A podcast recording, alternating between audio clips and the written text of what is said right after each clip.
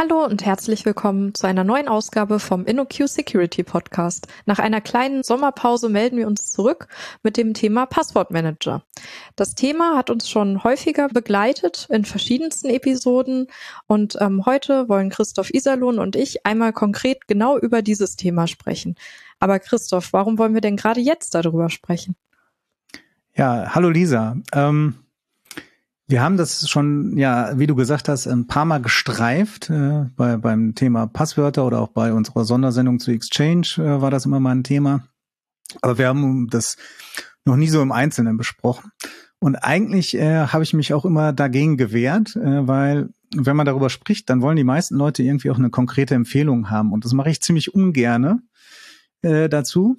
Ähm, eigentlich ähm, habe ich dann immer nur empfohlen, ja, äh, holt euch irgendwie so einen Third-Party-Manager und benutzt nicht den äh, Passwortmanager, der in den Browsern zum Beispiel eingebaut ist. Und äh, da musste ich jetzt mal meine Meinung aber überdenken. Ähm, denn es gibt da äh, vor einiger Zeit kam äh, ein Blogpost raus von äh, Tevis Ormandy. Äh, das ist ein Sicherheitsforscher bei Google in dem Project Zero. Der hat schon ziemlich äh, viele sehr ausgeklügelte Lücken rausbekommen. Ähm, also der hat schon einiges an Gewicht und äh, der hat mich zum Nachdenken äh, gebracht darüber für meine Empfehlungen. Okay, cool. Ähm, diesen Artikel hast du also gelesen, aber ich vermute, dass es für die Zuhörerinnen und Zuhörer etwas interessanter ist, wenn wir sie vielleicht einmal zum Thema Passwortmanager abholen, bevor wir seine Empfehlungen besprechen. Oder was sagst du? Ja, das ist eine ganz gute Idee, äh, dass wir erstmal allgemein besprechen, äh, was so ein Passwortmanager ist und was der alles können sollte oder in welchen Fällen der bestimmte Fähigkeiten haben sollte. Und dann können wir uns mal äh, angucken, ähm, vielleicht, ob man dann eher den externen nimmt, was ich bis jetzt immer empfohlen habe, oder den internen, wie Tevis das empfiehlt. das können wir dann am Ende vielleicht dann nochmal so besprechen. Also eins werde ich aber schon mal äh, sagen, als kleiner Spoiler, eine ganz konkrete Empfehlung gebe ich am Ende immer noch nicht. Also für alle, die das erwartet haben, sie können abschalten, so. Sowas ja. passiert nicht, aber vielleicht geben wir Tipps, worauf man achten sollte bei der Wahl eines Passwortmanagers. Ganz genau. genau. Also ähm, abschalten sollten die natürlich nicht, sondern äh, wir, wir werden schon eine ganze Menge und Aspekte äh, durchsprechen dafür, die wichtig sind für die Wahl des Passwortmanagers. Aber am Ende wird nicht einfach sagen, äh, nimmt hier Produkt XY, sondern äh, dann muss man seine eigenen Use Cases einfach mal dagegen abchecken, was man braucht. Und dann kann man vielleicht eine bessere Wahl treffen als vorher. Also schön dranbleiben. Okay. ähm, genau, fangen wir mal mit dem einfachsten Thema an. Was sind Passwortmanager denn überhaupt? Ja, also ähm, das steckt ja schon fast im Namen drin. Ein Passwortmanager verwaltet meine Passwörter. Ne? Also äh, in, in der einfachsten Form äh, ist ein Passwortmanager auch eine Liste, wo ich meine Passwörter einfach äh, handschriftlich drauf mache. Das könnte auch ein Passwortmanager sein. Da schreibe ich mir die Webseite auf und mein Username und mein Passwort dazu, in so eine kleine Kladde zum Beispiel, und dann hätte ich auch einen Passwortmanager. Über sowas wollen wir natürlich jetzt nicht reden, sondern über schon Programme, die äh, Passwortmanager sind ähm, und die, die natürlich irgendwie auf der Festplatte speichern, vielleicht auch in der Cloud, ähm, und die, die natürlich am besten auch sicher speichern. Ne? Dass man äh, die ähm, seine Passwörter immer irgendwie im Zugriff hat. Mhm. Und äh, warum brauchen wir Passwortmanager? Klar, um Passwörter zu speichern, um eben Passwörter wie Passwort 123 zum Beispiel zu vermeiden. Gibt es noch mehr Use Cases für Passwortmanager? Ja, also der wichtigste Use Case ist wahrscheinlich, dass ich ähm, heutzutage mit einer ganzen Menge Passwörter umgehen muss. Ne? Also ich weiß nicht, wie es bei dir ist, aber ich habe bestimmt hunderte Accounts äh, irgendwo bei verschiedenen Diensten nicht alle mehr, mehr aktiv genutzt, aber trotzdem ähm, sind die halt mal erstellt worden und das ist meine E-Mail-Adresse oder eine meiner E-Mail-Adressen da drin und ein Passwort. Und ähm, also auch wenn ich ein sehr gutes Gedächtnis habe, äh, beziehungsweise ich nicht, wenn ich ein gutes Gedächtnis hätte, könnte man sich vielleicht ein, zwei äh, schwierige Passwörter merken. Ähm, und dann hätte man nicht halt hier Passwort 123 ne, oder äh, Hallo Welt oder so als Passwort. Ähm, sondern relativ komplexes, kompliziertes Passwort, was nicht zu erraten ist und was auch per Brute Force nicht zu knacken ist.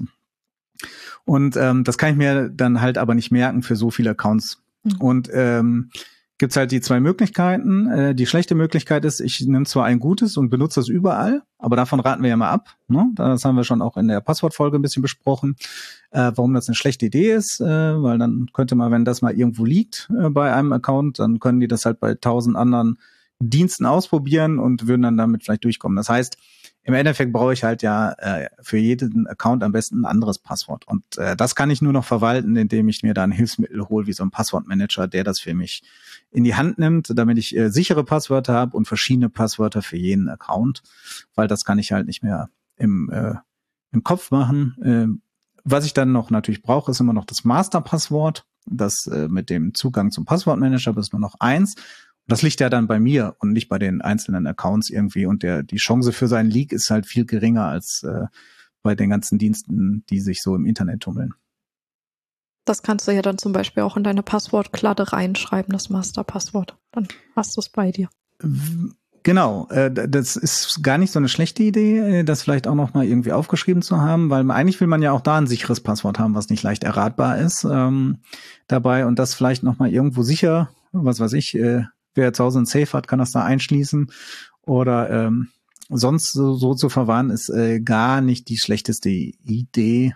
Ähm, besser ist natürlich, wenn man sich so merken kann. Ne? Also was nicht aufgeschrieben ist, äh, kann auch kein anderer sehen, aber äh, ist auch nicht so einfach. Das muss man ein bisschen für sich so selbst abwägen. Ne? Wie sicher macht man sein Passwort für den Passwortmanager und äh, bin ich in der Lage, mir das zu merken? Da war es nochmal vielleicht der Rückgriff auf die Passwortfolge, eine Empfehlung, vielleicht irgendwie so eine Phrase zu verwenden, die äh, dann sehr lang ist, eine hohe Komplexität hat, aber gleichzeitig noch relativ einfach zu merken ist, dann braucht man sich vielleicht nicht direkt aufschreiben. Ja. Mhm. Äh, jetzt sagtest du schon, wir sprechen heute nicht über diese Papierform von Passwortmanagern, sondern wir möchten über Programme äh, sprechen. Es gibt nicht nur einen Passwortmanager auf dem Markt, sondern es gibt sehr, sehr, sehr viele. Ähm, Worauf muss man denn achten, wenn man genau einen Passwortmanager wählt? Also was sind irgendwelche Faktoren, die die äh, implementieren, die die unterstützen, ähm, die vielleicht die einen besser können als die anderen? Also was für Use Cases decken die ab? Ja, das ist das Wichtigste, dass man sich selber klar wird, welche Use Cases habe ich denn dafür? Weil, äh, wie du schon gesagt hast, gibt es ganz viele auf dem Markt äh, an Passwortmanagern und äh, sich da einen rauszusuchen, ähm, muss man halt schauen, ob das so, ob der Passwortmanager, den man sich ausgesucht hat, vielleicht ganz gut zu den Use Cases passt, äh, die man hat. Und es ist nicht so, dass es irgendwie einen gibt, äh, der alles abdeckt, sondern äh, es gibt ganz viele Produkte und die haben verschiedene Schwerpunkte oder verschiedene Stärken und Schwächen. Und da muss man das ein bisschen vergleichen. Ne? Also es gibt nicht den einen idealen Passwortmanager für jeden. Und ähm, genau, du sagtest, das, das macht man an den Use Cases aus. Und da gibt's halt eine ganze Menge. Ne? Also äh, sozusagen der Basic Use Case, den man voraussetzen sollte, ist einfach, dass äh, der einfach mal meine Passwörter sicher speichern kann. Das hört sich jetzt so trivial an, ähm, ähm, so, äh, dass man das eigentlich gar nicht unbedingt extra erwähnen müsste. Na, so können wir sagen, ja, ist ja selbstverständlich, aber so selbstverständlich ist es nun auch nicht, ähm, weil ähm, es gab schon Passwortmanager, äh, zum Beispiel auch interne in den Browsern, die am Anfang halt diese Passwortmerkenfunktionen hatten ähm, und die aber gar nicht richtig gut verschlüsselt haben bei der Ablage. Also da konnte ich einfach, die waren dann einfach in so einer SQL-Leitdatenbank. Und äh, wenn ich dann lokal den Zugriff äh, auf das Filesystem hatte, konnte ich die da auslesen. Und äh, Verschlüsselung ist ja auch immer noch was, was extrem schwierig ist. Ne? Also wir hatten, wir hatten ja schon über Kryptographie eine Folge. Und äh, da haben wir ja auch gelernt, dass es ja so ist, dass ähm, äh, A, erstmal, dass in der Theorie schwierig ist. Also erstmal zu wissen, welches Verfahren muss ich denn überhaupt anwenden. Also nicht jedes Verschlüsselungsverfahren äh, äh, eignet sich für jeden Use Case. Und dann ist die Implementierung auch noch besonders schwer. Also da kann man auch sehr viele Fehler machen. Also das hört sich trivial an, aber ähm, das ist gar nicht so einfach zu sagen, wir speichern jetzt äh, irgendwie mal sicher Passwörter. Ne? Also wenn man dann zum Beispiel auf Bibliotheken zurückgreifen kann, die einen, für einen das übernehmen, ist das äh, schon nicht schlecht, als wenn man zum Beispiel das, so ein, nehmen wir mal an, das wäre AES verschlüsselt, ähm, das einfach mal selber implementiert. Hm? Daher, und das ist wahrscheinlich auch schon ähm, der, der, äh, der einfachste Passwortmanager ist, ähm, den wir jetzt so, äh, also nicht, den wir nicht als Kladder haben, sondern äh, als Programm und der auch eine Verschlüsselung macht, da kann ich einfach äh, zum Beispiel GPG nehmen. Damit kann ich ja also die meisten kennen das wahrscheinlich aus dem Mail-Kontext, um verschlüsselte Mails zu machen, aber damit kann ich auch Files äh, verschlüsseln. Ne? Und da könnte ich einfach einen Textfile anlegen und das damit verschlüsseln. Da wüsste ich schon mal, dass so die Kernfunktionalität ähm, relativ äh, sicher ist. Ne? Also G GPG hat zwar auch immer wieder mal Bugs und Probleme, aber die werden auch schnell ähm, ähm, behoben und meistens gehen die darum, wie das so mit, mit den Mail-Sachen interagiert. Ähm, aber die eigentliche Verschlüsselung ist recht sicher. Ne? Dann habe ich schon mal einen ganz rudimentären Passwortmanager, ähm, der portabel ist und ähm, der auch nichts kostet. Problem dabei ist, und dann gehen wir vielleicht mal auf den zweiten äh, ähm, Use Case ein, ist, dass wir ähm, damit natürlich eine ganz schreckliche UX haben. Ne? Also GPG als Programm zu bedienen ist schon nicht so einfach, gerade für einen Laien nicht. Ähm, das heißt, das ist sowas für, für äh, Leute wie, wie dich und mich, ne? also IT-Profis, die, die äh, sich gut auskennen damit, die auf der Kommandozeile vielleicht irgendwie auch schon sicher sind, äh, die könnten das machen. Ne? Und ähm, aber eigentlich muss ich irgendeine ganz andere UX dafür haben dabei. Ähm, das erste wäre, was man dann sozusagen als Evolution hat, ist so äh, das äh, Pass heißt das. Das ist so ein Unix-Programm. ich glaube, das besteht eigentlich auch nur aus Shell-Skripten, die mir GPG steuern, äh, wo ich dann sagen kann, irgendwie Pass, Insert-Passwort äh, oder äh, das rausholen kann und so. Also die bauen auf GPG auf und ähm, verschlüsseln jedes Passwort in einer eigenen Datei mit einem extra Schlüssel und äh, haben so eine gewisse lokale Struktur, wo ich dann sozusagen auch so ein Sharing machen kann und alle, alles Mögliche. Ähm, das ist sozusagen was, äh, das ist so das Klassische, was vielleicht so ein Unix-Admin benutzen könnte. Ne? Ähm, wenn wir jetzt UX ein bisschen weiter fassen dabei, äh, dann geht es natürlich wahrscheinlich um den, die Endnutzerin. Äh, und ähm, um nicht IT-Profis und da bräuchten wir irgendwie was anderes. Und äh, das kennt man wahrscheinlich aus den meisten Passwortmanagern und auch aus den eingebauten in den jeweiligen Browsern, dass sie sich irgendwie in den Browser einklinken und wenn man dann auf so einer Registrierungsseite ist und seine Daten eingibt, dass die das merken und dann sagen, soll ich das Passwort für dich speichern? Und wenn man sich dann äh, wieder auf die äh, Seite kommt und sich wieder anmelden muss, äh, dann das sozusagen so ein Autofill haben mhm. ne? und dann automatisch zum Beispiel die Daten dort dort äh, in, in, in, die, in das Formularfeld vorbelegen, dass man nur noch auf äh, Enter drücken muss oder auf Einloggen klickt oder so. Äh, beziehungsweise gibt es auch einige, die äh, das auch sogar automatisch übernehmen und diese Enter- oder Abschickfunktion halt auch automatisch aktivieren. Ne? Ähm, ich glaube, ohne so einen Autofill kriegt man halt auch keine Line äh, irgendwie dazu, so einen Passwortmanager zu benutzen. Alles, was noch groß weitere Interaktionen oder extra Interaktionen äh, erfordert, ist ziemlich, ziemlich äh, schwierig. Ne? Ähm, und da gibt's einen Sondercase, den wir vielleicht mal erwähnen sollten, weil der vielleicht später so im Vergleich äh, relativ wichtig ist. Ähm, also wir haben jetzt über so formbasierten Login gesprochen. Ähm, da funktioniert das alles recht gut, äh, entweder Browser nativ oder über ein Plugin. Ähm, aber ein, ein, äh, ein Use Case ist, äh, wenn man Basic Auth benutzt. Ne? Also Basic Auth heißt ja, der man benutzt halt über das äh, HTTP-Protokoll ähm, definierte Basic Auth. Äh, wenn da der entsprechende Header kommt äh, mit dem mit den und der entsprechende Statuscode von HTTP, dann äh, kommt ja so ein nativer Dialog. Dann hat man nicht mehr so ein HTML-Form, wo man seine Daten eingibt, äh, seine Credentials eingibt, sondern ähm, so ein nativer Dialog. Und äh, wenn man die da eingibt, ähm, äh, wie gesagt, beim Basic OS kommt so ein nativer Dialog und da kann man da sein Passwort eingeben. Und ähm, damit kommen halt sehr viele Plugins nicht gut zurecht. Also steht noch mal auf einem anderen Blog, ob man überhaupt Basic aus äh, nehmen sollte, weil da gibt's ja Probleme auch mit dem Abmelden und andere Sachen. Da verweise ich mal auf die HTTP-Folge aus dem äh, regulären InnoQ-Podcast. Ähm, da hat der Lukas das mal ganz gut erklärt, solche Sachen. Ähm, würde man jetzt nicht so oft nutzen, aber äh, zum Beispiel in unserer Infrastruktur äh, gibt das ja schon ein paar Mal. Ne? Und das, das ist so ein großer Stolperstein für viele mhm. der Passwortmanager. Was mir gerade noch so auffällt, ich habe das Gefühl, GPG und Pass sind beides Dinge, die Endnutzerinnen nur auf dem äh, Computer verwenden können. Oder ich glaube, ein großer Use Case heutzutage ist auch, dass man seine Passwörter am Handy irgendwie häufiger eingeben muss oder auch an anderen Geräten, so einem Blu-ray-Player oder so. Es gibt jetzt durchaus viele Dinge, die nach Passwörtern fragen.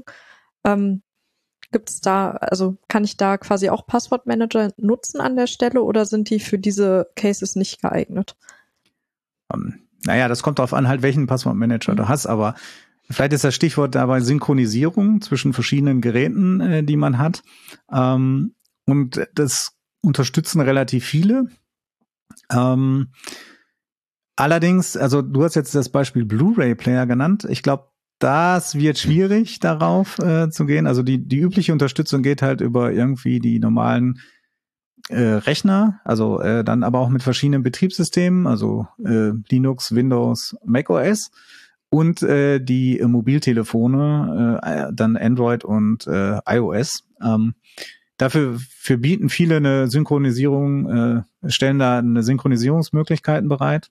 Und da muss man halt auch nochmal sehen, wie synchronisiere ich dann. Also schicke ich jetzt die Daten irgendwie in die Cloud, ne, damit, äh, also irgendwie äh, müssen die ja synchronisiert werden können. Das heißt, äh, die, die meisten Anbieter haben dann irgendeine Cloud-Lösung dabei. Ähm, äh, da wird das dann dort gespeichert und andere Geräte können sich das dann da abholen. Ne? Ähm, Gibt es da nochmal Unterschiede, ob das jetzt so äh, welcher Cloud-Anbieter da benutzt wird oder ob man das auch selber äh, angeben kann, also ob man wählen kann äh, oder beziehungsweise auch einen eigenen Storage bereitstellen kann. Ne? Also man könnte ja sagen, ich habe hier einen Server, der spricht WebDAV und äh, da äh, kann ich das jetzt installieren. Ähm, und noch eine, eine weitere Möglichkeit ist natürlich, ob man das, ähm, das ist zum Beispiel ein Feature, warum ich mich für meinen Passwortmanager entschieden habe. Man kann das lokal machen. Also ich kann in meinem lokalen Netzwerk äh, können sich die Geräte, wenn die sich sehen, äh, synchronisieren und ich brauche in dem Falle keinen Cloud-Anbieter.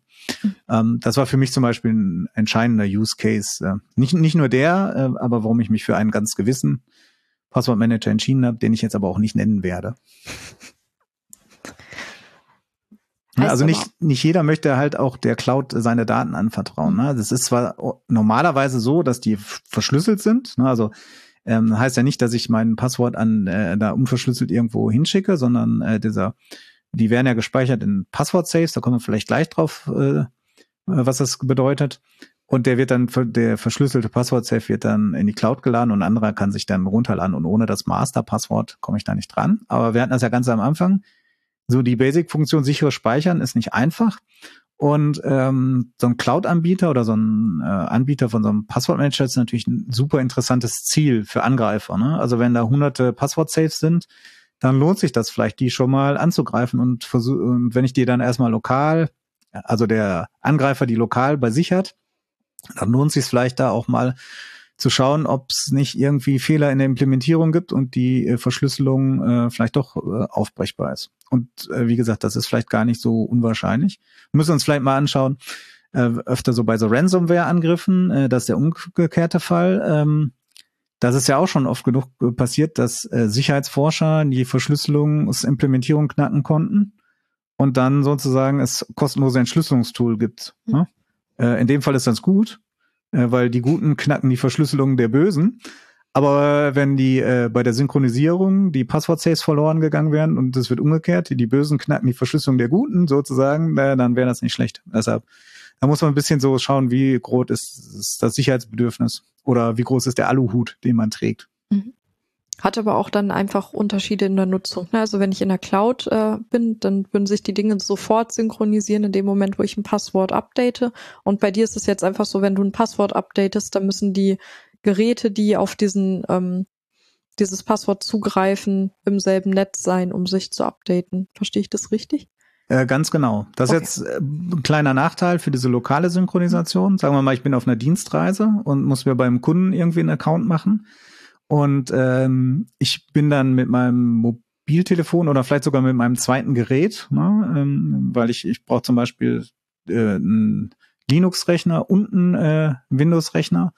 Ähm, und äh, braucht über beide Zugang, dann müssen die Geräte sich auch erstmal in diesem Netzwerk äh, sehen können. Und das ist oft nicht der Fall, dass sich die Geräte zum Firmen also in so einem Gastnetzwerk irgendwie beliebig sehen können oder dann die entsprechenden Ports für die Synchronisierung offen sind. Äh, das kann schon Probleme machen. Ähm, äh, das ist halt eine Einschränkung in der, im, im Komfort, mhm. den ich jetzt für mich in Kauf genommen habe, wo bei anderen natürlich die Entscheidung ganz anders ausfallen kann. Okay, jetzt hast du schon unfassbar oft das Wort äh, Passwort safe gesagt. Was ist das denn und wofür wird es genutzt? Ja, Passwort Safe äh, oder auch Vault ähm, ist äh, eigentlich die Datei, die verschlüsselt ist, wo die Passwörter sicher drin gespeichert sind. Oder vielleicht auch die Datenbank. Ne? Es könnte auch eine verschlüsselte SQL-Lite sein oder sonst wie. Das wird eigentlich als Passwort Safe oder Vault benannt. Ne? Das heißt, ich komme dann nur mit meinem eigenen Schlüssel dran, deshalb Safe. Ne? Ähm, warum ist das wichtig? Äh, das könnte man jetzt sagen, das ist ein technisches äh, Detail.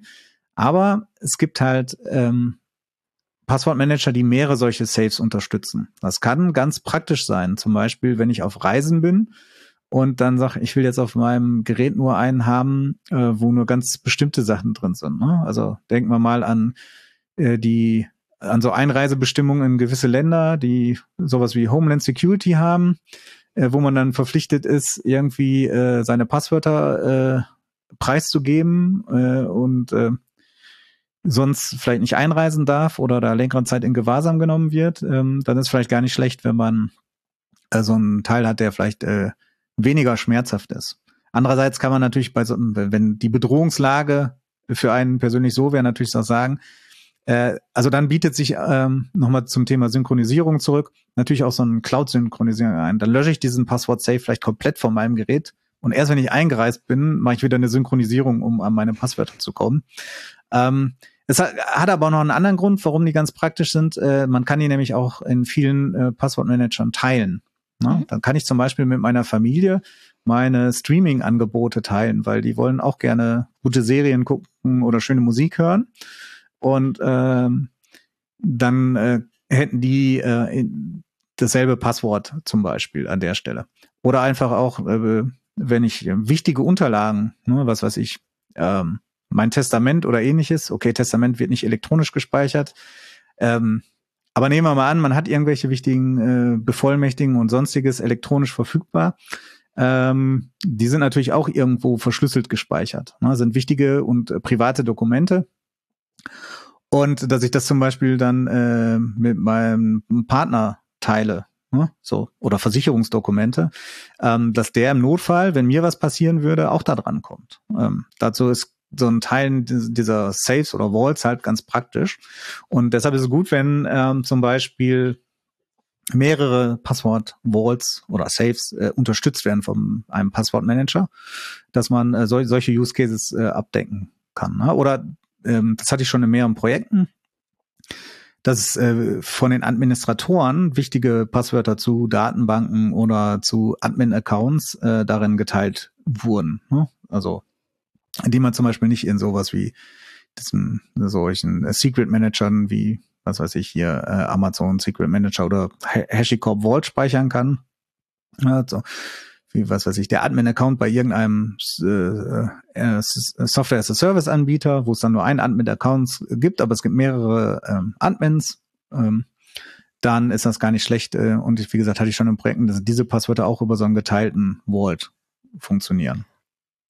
Das heißt aber doch auch, also genau, aus Projekten kenne ich das auch, ähm, aber das bedeutet quasi immer, dass die Leute den gleichen Passwortmanager nutzen müssen, oder?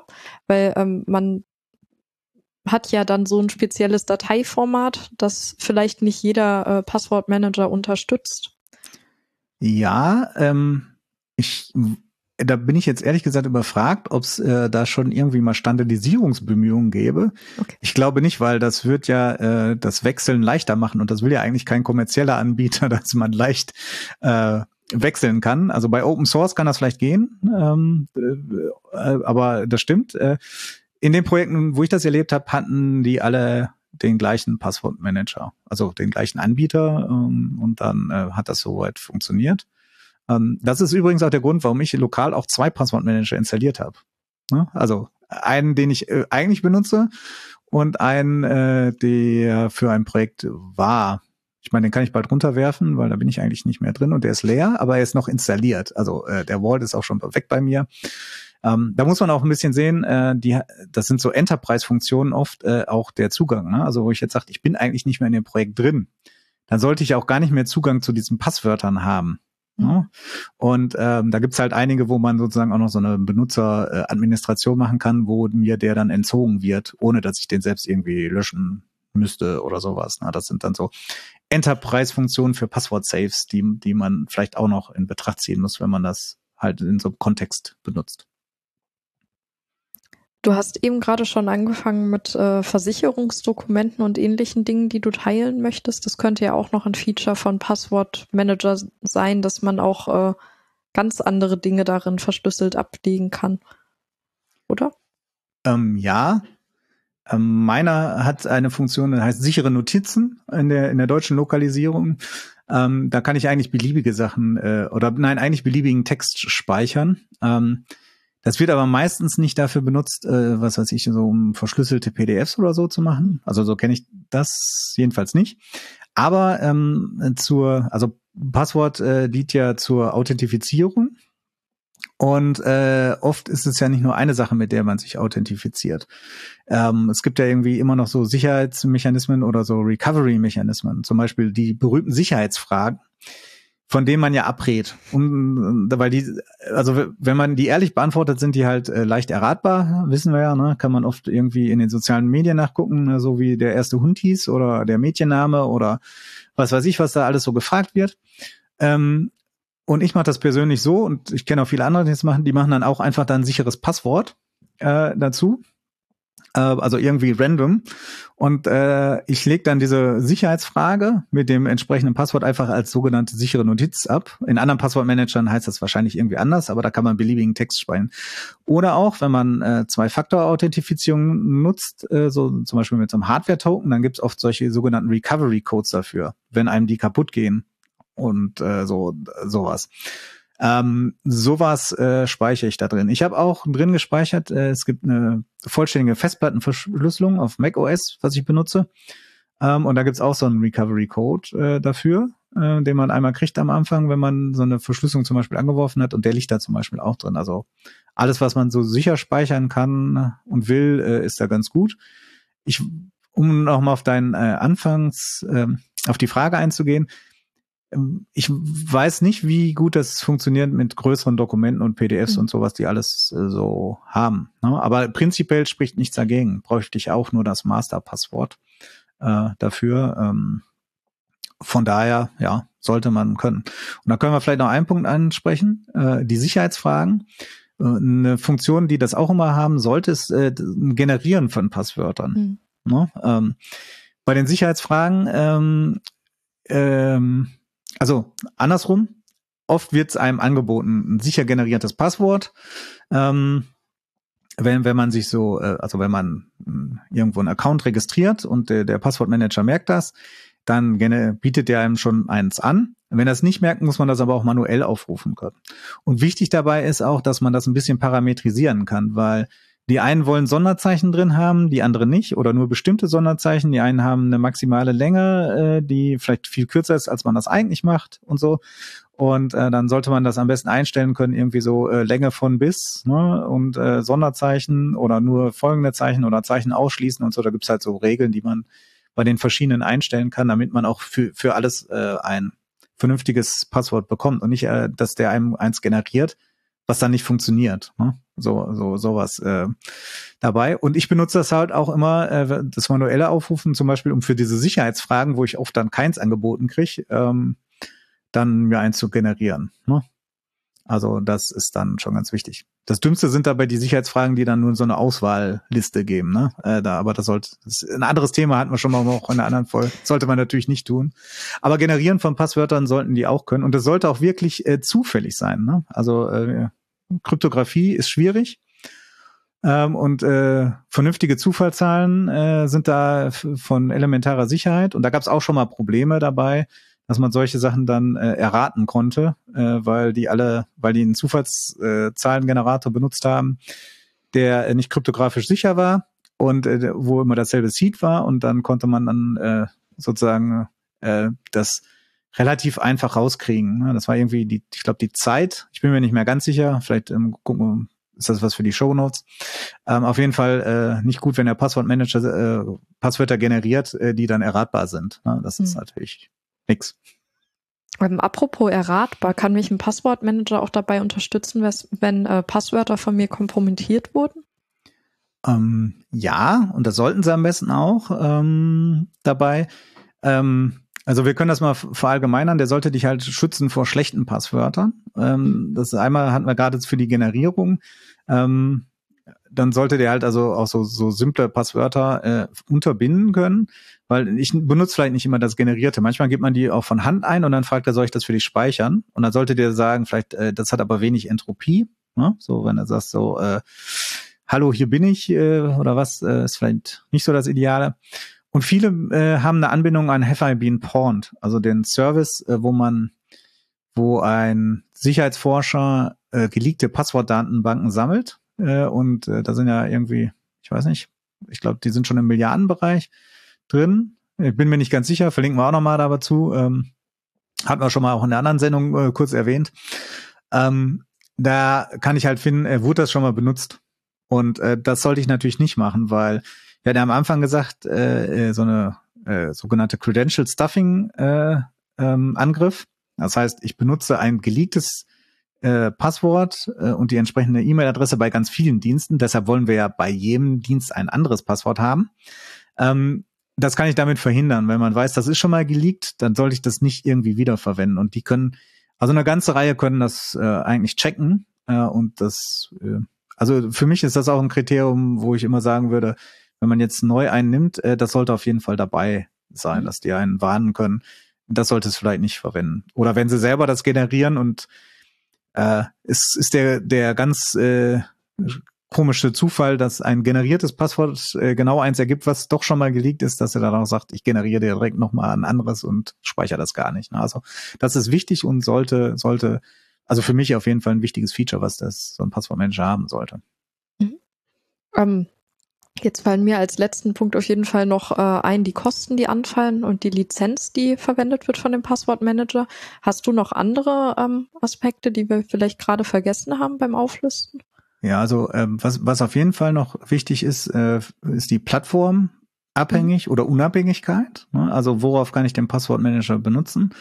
Und zwar, ähm, das haben wir am Anfang mal so, äh, okay, auf welchen, welchen Systemen, ne, Betriebssysteme, aber auch äh, gibt es da vielleicht ein Plugin für Firefox, für Safari, für Chrome oder für, für eines der Chrome-Derivate, hier den, den Edge oder den, ähm, also von Microsoft, äh, mhm. den Edge oder den Brave oder ähm, den äh, es gibt, gibt ja noch ein paar andere Anbieter, äh, die zwar alle irgendwie intern auf Chrome basieren, aber ähm, da sollte ich das natürlich auch haben und passt das zum Beispiel auf mein Mobiltelefon und also ne, ähm, da äh, das sollte man natürlich im äh, Auge behalten. Also weil ich verwende zum Beispiel Apple und ich habe aber auch ein Windows-Gerät ne, also ich, ich bräuchte schon mal Plattformunabhängigkeit dafür. Ähm, das sollte man achten und vielleicht äh, das ist jetzt für die Leute die ganz äh, hohe Sicherheitsbedürfnis haben äh, unterstützt halt vielleicht auch Zwei-Faktor-Authentifizierung. Ne? Also ich habe ja immer noch ein Passwort, das Master-Passwort. Und das ist ja noch viel wertvoller als alle anderen, weil äh, nur mit dem einen komme ich an alle anderen dran. Und ähm, da wäre es nicht schlecht, wenn die vielleicht auch, ähm, äh, wenn man ein hohes Sicherheitsbedürfnis hat, dass die vielleicht Zwei-Faktor-Authentifizierung selber unterstützen.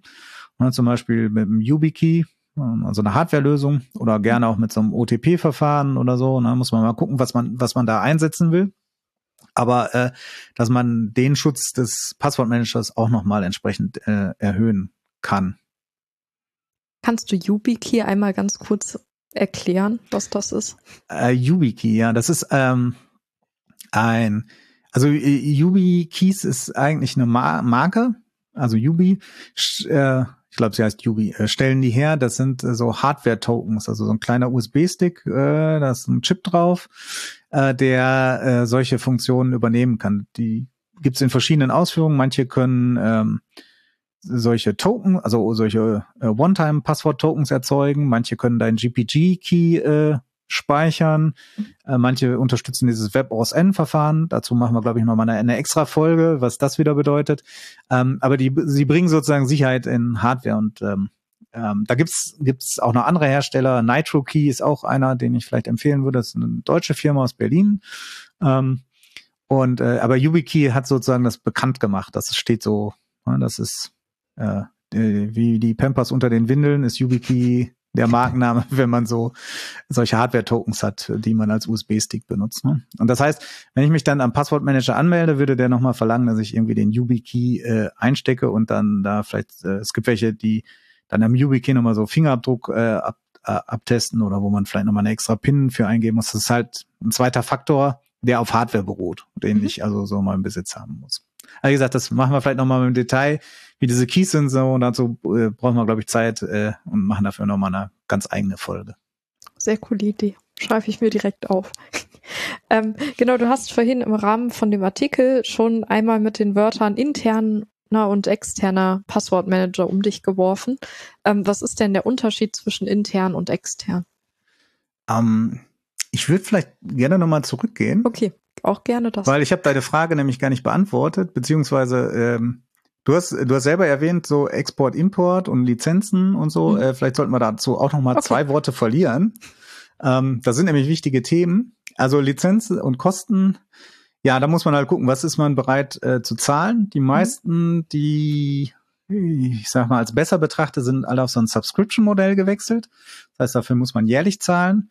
Äh, ich finde das in Ordnung. Also wenn man, was weiß ich, 30 Euro im Jahr für die Sicherheit ausgibt, äh, finde ich, das ist nicht zu wenig. Aber wir kennen das so von den äh, Apps auf Mobiltelefonen. Ne? Alles, was kostet, wird irgendwie nicht gemacht. Und wenn es die Kosten ist, wie ich sonst irgendwie jeden Tag meinen Kaffee äh, äh, hole, äh, irgendwo bei meinem äh, bevorzugten Kaffeeanbieter, ne? es ist sei nicht ein bisschen verrückt. Und ähm, das ist aber ein Problem für die breite äh, Adoption von, von äh, Passwortmanagern, äh, dass Leute auch nicht bereit sind. Ähm, Gerade mhm. jetzt, die nicht aus dem professionellen Umfeld kommen, äh, wenn man so die Familie überzeugen will, äh, nutze alle mal einen Passwortmanager äh, und dann heißt es ja, da verzahlst aber und zwar jährlich, dann winken viele ab. Ne? Und ähm, es gibt zwar ein paar Sachen, die sind auch Open Source, ne? sind wir auch so beim Thema Lizenz. Ähm, die sind aber oft nicht so ganz komfortabel. Ne? Die haben so auch ihre WWchen dabei. Also für die UX zahlt man wahrscheinlich nochmal drauf. Ähm, muss man manchmal unterjubeln. Ne? Es gibt so einige, die haben so, so Familienlizenzen. Ne? Dann ähm, macht man das einfach mal und installiert das seiner Mama, seinem Papa, Oma, also wer da schon noch so unterwegs ist, aber äh, die, die sowas dann oft gar nicht überblicken und auch nichts ausgeben können, dann muss man das vielleicht manchmal auch selber im Unternehmen. Im professionellen Umfeld sehe ich da weniger das Problem. Ne? Also das ist ja unsere, sozusagen gehört zu unseren Arbeitsgeräten, äh, gehört der Software dazu und dann sind da die äh, Sachen, ähm, finde ich auch äh, durch, durchaus preiswert. Und das andere Thema ist der Export-Import. Äh, das ist natürlich sowas, äh, da muss man ein bisschen aufpassen. Ähm, vielleicht will ich ja mal meinen Anbieter wechseln, ne? weil er zum Beispiel sein Subscription-Modell äh, umgestellt hat. Oder wie jetzt ein berühmter Passwortmanager seinen, seinen Client irgendwie auf Electron umstellt und der total träge ist und äh, die ganzen Leute alle sagen, das will ich nicht mehr. Äh, dass ich sozusagen das irgendwie exportieren kann und importieren kann. Ne? Und äh, viele sprechen so was, was CSV oder äh, so, so ein einfaches Textformat. Das geht, aber ähm, wir hatten jetzt so in der Vorbereitung ja mal geguckt in so eine Vergleichstabelle und da war ja ein Anbieter, der nur ein proprietäres Format rausgibt. Das heißt, wenn ich da drin bin, bin ich irgendwie gefangen oder ich muss mir die mal abschreiben oder so. Mhm. Ähm, ne? Und gerade im Enterprise-Umfeld, wo ich dann vielleicht ganz viele Passwörter hat, also wo der sich auch so positioniert, äh, darauf sollte man auch mal, also auf jeden Fall achten, dass ich also mich nicht für immer und ewig da dran binde, sondern äh, Import, Export äh, finde ich schon wichtig. Wo ich zugeben muss, wo ich gar nicht weiß, was meiner alles an Exportformaten unterstützt. Aber also irgendwelche Textformate sind schon, damit kommt man schon weiter, aber ähm, ob, ob der Wechsel so einfach wäre, äh, als ich da, mich damals dafür entschieden habe, habe ich nicht so drauf geachtet. Jetzt, wo so, wie gesagt, äh, einige, ähm, was wir auch im Kollegenumfeld beide gehört haben, äh, viele, also nicht viele, sondern einige das wechseln wollen, wie gesagt, weil da die, die Lizenz umgestellt wurde auf Subscription und äh, der, der Client auch nicht mehr so snappy ist wie vorher und so, ne? Ähm, sollte man sich vielleicht schon noch Gedanken drüber machen. Mhm. So. Und jetzt hattest du noch eine Frage, die ich jetzt habe ich wieder gerade vergessen. Okay. genau, ich hatte, äh, genau, jetzt, äh, jetzt schließen wir das Thema ab, finde ich, ähm, mit den Dingen, worauf man beim Passwortmanager achten muss. Ähm, du hast eben ganz am Anfang ähm, über den Artikel gesprochen, weswegen wir die Folge ja jetzt auch machen. Und da hast du schon mit den Begriffen interner und externer Passwortmanager um dich geworfen. Und ich wollte gerne von dir wissen, was denn der Unterschied zwischen einem internen und einem externen Passwortmanager ist.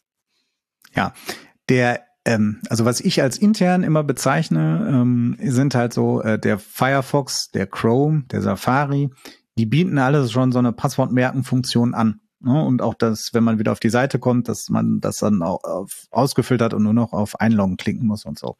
Das sind so für mich die internen, hauptsächlich in den Browsern. Das ist auch so ein bisschen aufgekommen. Das hat sich so ein bisschen, äh, und die externen sind halt welche, die, die kann man noch zusätzlich als ein Zusatzprogramm kaufen. Die äh, haben dann meistens so ein Browser-Plugin, bieten eine ähnliche Funktionalität mit diesem Autofill an. Ähm, und ähm, das waren aber externe Programme. Das hat sich so ein bisschen auch vermischt, also ist nicht schwarz-weiß. Wenn ich auf Apple-Geräten unterwegs bin, dann äh, macht der Safari, äh, speichert das nicht im Safari selbst, sondern in der sogenannten Keychain. Und die kann durchaus von anderen Programmen auch angesprochen werden. Also ist der, der Schlüsselbund, da sind halt Passwörter drin, nicht nur aus dem Browser, auch deine WLAN-Passwörter zum Beispiel und sowas äh, sind da drin. Oder auch die Zertifikate, die, man hat, werden da drin gespeichert. Und die kann man auch synchronisieren. Also die können ich, wenn ich in, in, in dem Apple Vault Garden bin, dann kann ich auch mit meinem iPhone das synchronisieren äh, und dann habe ich das. Hm? Ähm, von daher bieten die jetzt auch Funktionen, die waren vorher auch nur den externen äh, vorbehalten. Ne? Also ähm, so gerade hier Synchronisi Synchronisierung, Teilen, ähm, ähm, Zwei-Faktor-Authentifizierung, Plattformunabhängigkeit. Das sind so die typischen Merkmale, die kriege ich nur bei externen. Ne? Sondern wenn ich bei Firefox bin, dann äh, habe ich die halt im Firefox gespeichert. Da gibt's jetzt, glaube ich, auch eine Synchronisierungsfunktion, aber auch nur unter Firefox zu Firefox ne? und mhm. äh, sowas. Das heißt, wie gesagt, äh, hat sich so ein bisschen aufgesplittet. Die haben ganz schön aufgeholt, die internen. Äh, früher war, konnte man die auch gar nicht empfehlen ähm, dabei, weil die zum Beispiel auch die gar nicht die Passwörter richtig verschlüsselt hatten und solche Sachen. Ne? Also wie gesagt, die ähm, intern, was ist in den Browsern oder in den Betriebssystemen so ein bisschen eingebaut und die externen sind halt Programme, die ich dann noch zusätzlich kaufe. Der, also genau, also äh, mehrere Fragen dazu. Also ich glaube, die Keychain, die liegt wahrscheinlich ja einfach in der Apple Cloud. Das ist der Weg zur Synchronisierung dabei. Oder ist das eine Genau, das Vermutung? muss ich aktivieren. Äh, dann mhm. wird die über die äh, iCloud äh, synchronisiert auf die Geräte. Nicht natürlich verschlüsselt da drin, mhm. äh, das, das ist klar, wie bei den anderen Anbietern auch. Ähm, aber da kann ich auch keinen anderen Cloud-Anbieter machen. Das macht natürlich ja, Apple genau. mit ihrer iCloud. Ja, ja, genau. Und das äh, geht. Äh, die sind da noch mit am weitesten von denen, was die so an Sachen anbieten ähm, an, an äh, noch zusätzlichen Features, außer ich fülle einfach das Passwort aus. Mhm. Aber wie gesagt, da bin ich in der Apple-Welt gefangen. Genau. Und äh, jetzt sagtest du eben, dass äh, Firefox auch äh, zwischeneinander synchronisiert quasi. Machen die das auch über eine Cloud oder machen die das anders? Ähm, ja, äh, ich, du, darfst mich jetzt aber nicht festnageln, über welchen Anbieter die gehen. Ne? Das macht halt Firefox dann Synchronisierungsservice. Glaube ich jedenfalls. Äh, ich habe den schon gar nicht mehr Ewigkeit benutzt. Ich hoffe, der existiert noch. Manchmal fliegen da so Sachen raus. Ne? Ah, ähm, okay. aber es ging, ging, mal, dass man ja die Passwörter über einen Firefox-Dienst äh, synchronisiert hat und die werden auch irgendwie Amazon mhm. oder Google Cloud oder so benutzt haben, um irgendwie ein File-Storage. Also die Synchronisierung ist ja eigentlich relativ einfach. Du brauchst eigentlich nur ein File-Storage erstmal. Ne? Also wenn du im einfachsten Fall machst, ähm, muss man einfach nur ein File austauschen. Das kann komplizierter werden, natürlich klar, immer was synchronisiert wird, wenn man auf zwei Geräten was ändert und die müssen sich synchronisieren. Dann kannst du ja nicht nur den verschlüsselten Blob irgendwie austauschen, sondern musst das irgendwie mergen. Mhm. Aber der einfachste Fall ist, du brauchst einfach nur ähm, Storage. Und bei manchen Open Source Sachen äh, kannst du das halt auch einfach selber sagen. Hier ist so mein äh, File Storage, äh, irgendwie mein WebDAV Server und dann kannst du damit äh, mhm. synchronisieren. Das kann man dann auch da einrichten.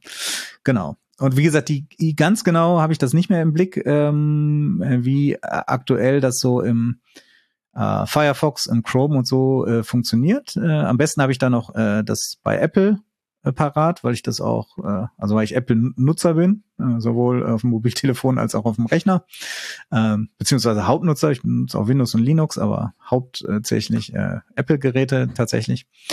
Und ähm, äh, daher kenne ich mich da am besten aus. Ich weiß, bei Google ist es so, äh, du kannst es im Chrome machen, ähm, nur im Chrome und dann kannst du aber sagen, dein Google-Account, äh, also wenn du einen Google-Account hast, kannst du es auch damit synchronisieren.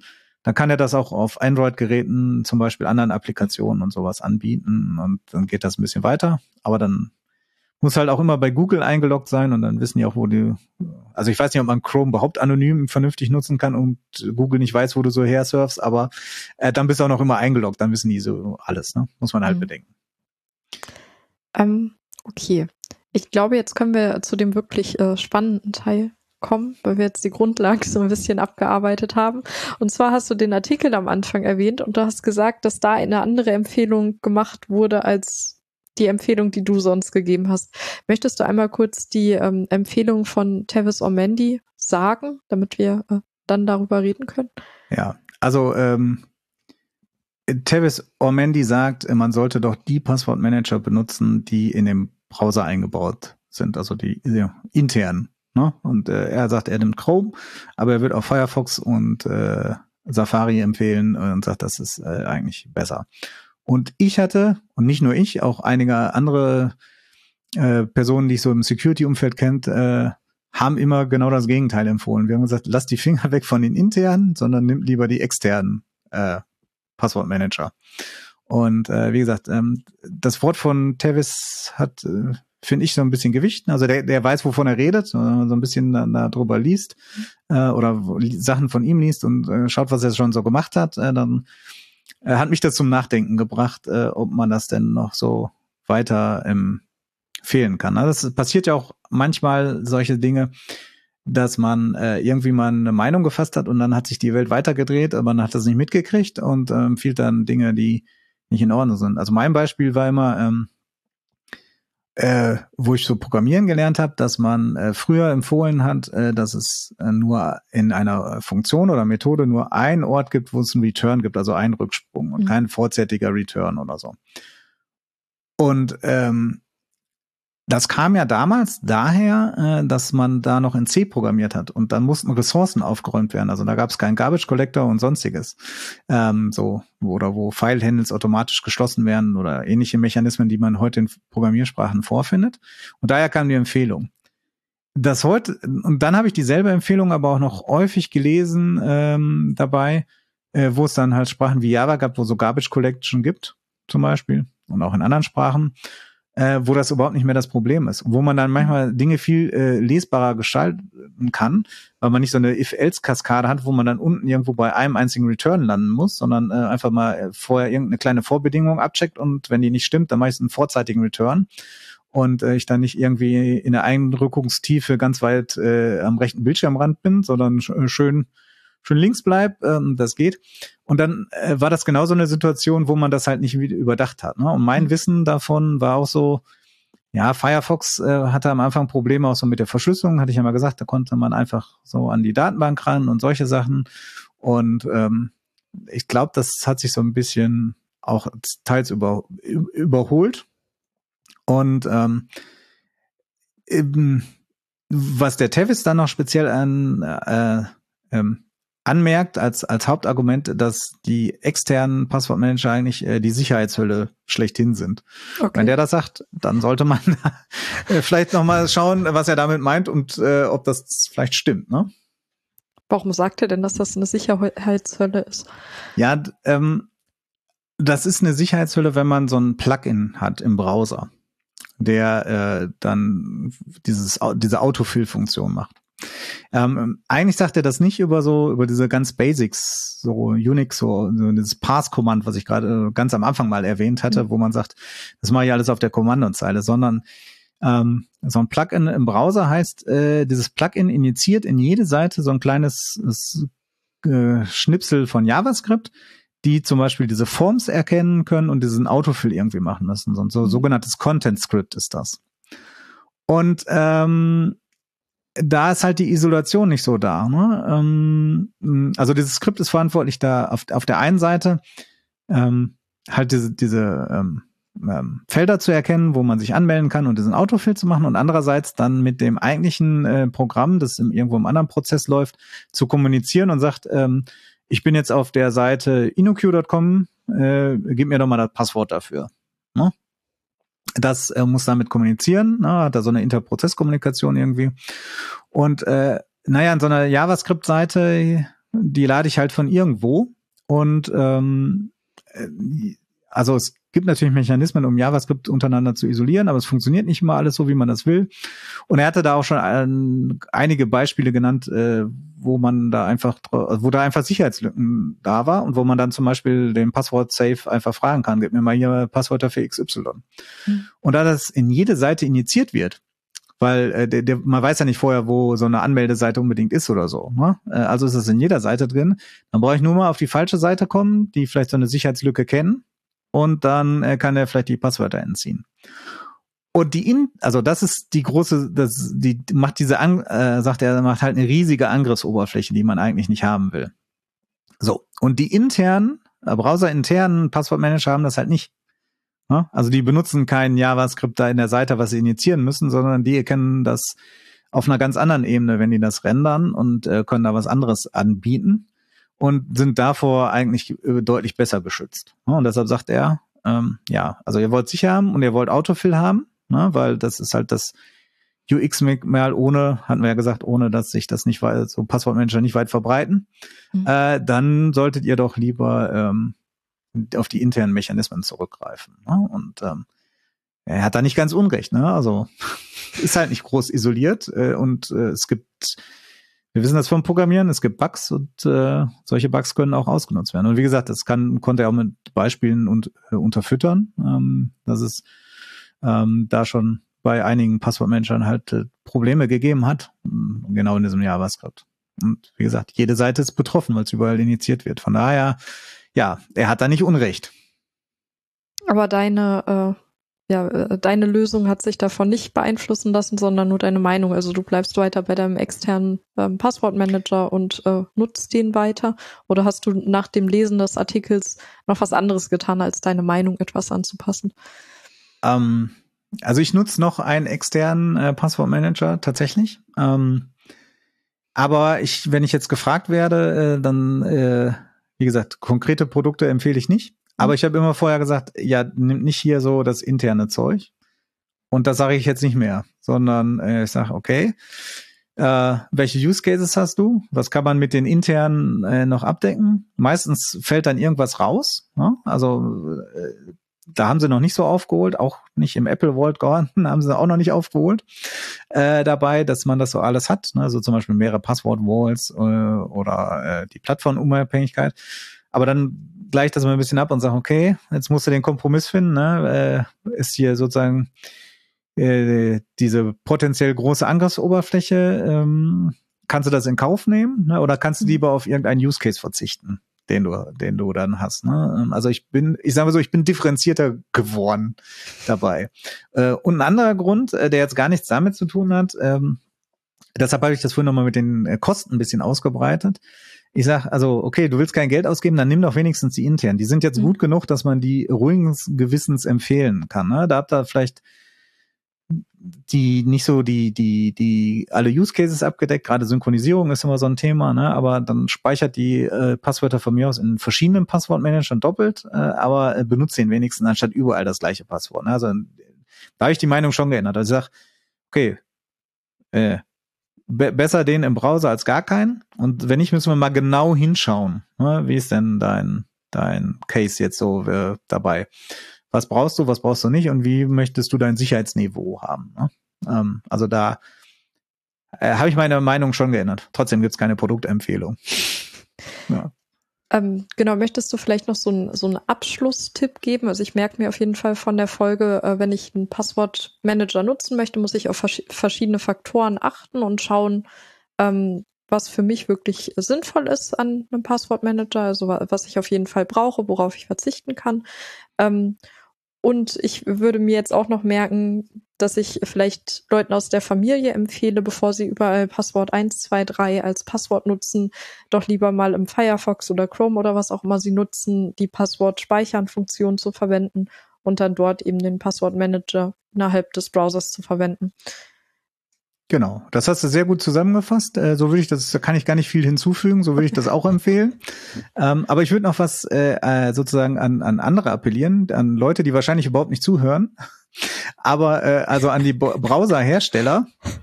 Ähm, man könnte das Problem nämlich auch lösen. Und zum Beispiel bei iOS ist dieses Problem gelöst. Ähm, dass ich einen externen benutzen kann und trotzdem die Sicherheit des internen Passwortmanager bekomme. Anstatt da halt JavaScript zu initiieren, äh, gibt's auf iOS die Möglichkeit, so eine äh, Autofill API zu benutzen. Also ich, wer ein iOS-Gerät hat, kennt das vielleicht, der kann verschiedene äh, Passwortmanager äh, installieren und dann wird man gefragt, von welchem soll ich das denn nehmen? Und dann wird da kein JavaScript initiiert, sondern ähm, der, es gibt eine API, da fragt er dieses Autofill äh, nach, äh, hier, äh, kannst du mir dafür das Passwort geben? Beziehungsweise der User wählt das aus und dann wird genau dieser Manager äh, gefragt. Ne? Und ähm, damit würde man halt äh, dem leicht entgehen. Und ich meine, auf Android ist das auch so, dass es da auch so eine API für gibt ähm, dabei. Aber ähm, ich will das halt auch auf meinem normalen Browser haben äh, und auch mit Synchronisierung. Das heißt, wenn man sich so eine API immer standardisiert, die zum Beispiel jeder Browser erfüllen kann, ne, dann könnt, könnten diese Plugins halt ohne injiziertes JavaScript aufkommen und diese Sicherheitslücke ähm, oder diese potenzielle Sicherheitslücke und der, der, die, die hohe Angriffsoberfläche wäre einfach, äh, das wäre einfach gelöst. Mhm. Jetzt geht's, wenn ich iOS mache, äh, ähm, ähm, also wenn ich in der Apple-Welt bleib, ähm, dann funktioniert das so, so ein bisschen. Ähm, aber ähm, wie gesagt, die, oder vielleicht auch bei Android, wie gesagt, da bin ich mir nicht ganz so sicher, ich meine schon. Aber es ist halt dann nur auf dem Mobiltelefon. Und äh, so wir als äh, IT-Professionals arbeiten ja auch viel wirklich äh, vor Ort am Rechner.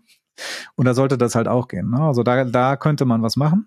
Und das andere, äh, da hast du mich jetzt äh, darauf gebracht, vorhin mit dem, dass diese Passwort-Saves vielleicht auch mal standardisierte Formate haben könnten. Mhm. Ne? Und ähm, das hätte nicht nur den Vorteil, dass man die beliebig exportieren, importieren kann, sondern dass vielleicht auch Sicherheitsforscher äh, sich mal dieses Format genau ansehen können äh, und dann auch Implementierung besser beachten können. Ähm, das wäre vielleicht auch eine gute Idee die man mhm. mal machen könnte, ne? dass man da was macht. Ich meine, das wollen die Hersteller natürlich nicht, äh, weil man will ja die Kunden an sich binden und dann so ein einfacher Import-Export gehört nicht dazu, die Kunden äh, besonders stark an sich zu binden. Aber das wäre auch eine gute Idee.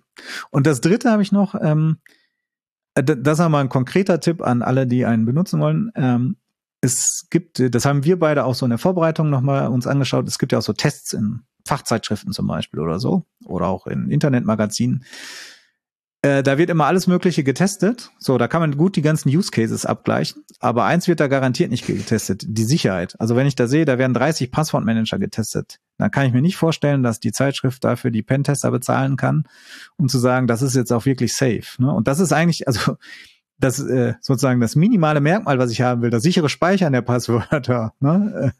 also Kerngeschäft, äh, wird meistens nicht getestet. Also da auch ein bisschen Vorsicht. Äh, die ist super, um abzugleichen, welche Use Cases ich habe, aber dann will ich vielleicht doch nicht irgendwie irgendeinen äh, obskuren Anbieter, von dem man noch nie was gehört hat, äh, der vielleicht äh, in China äh, sitzt, äh, dem ausgerechnet da den ähm, Passwortmanager hernehmen. War jetzt natürlich ein bisschen übertrieben, aber äh, äh, ne, soll, soll man halt auch drauf achten. Also der Test sagt oft äh, nichts zur Sicherheit aus, können, können die auch gar nicht leisten.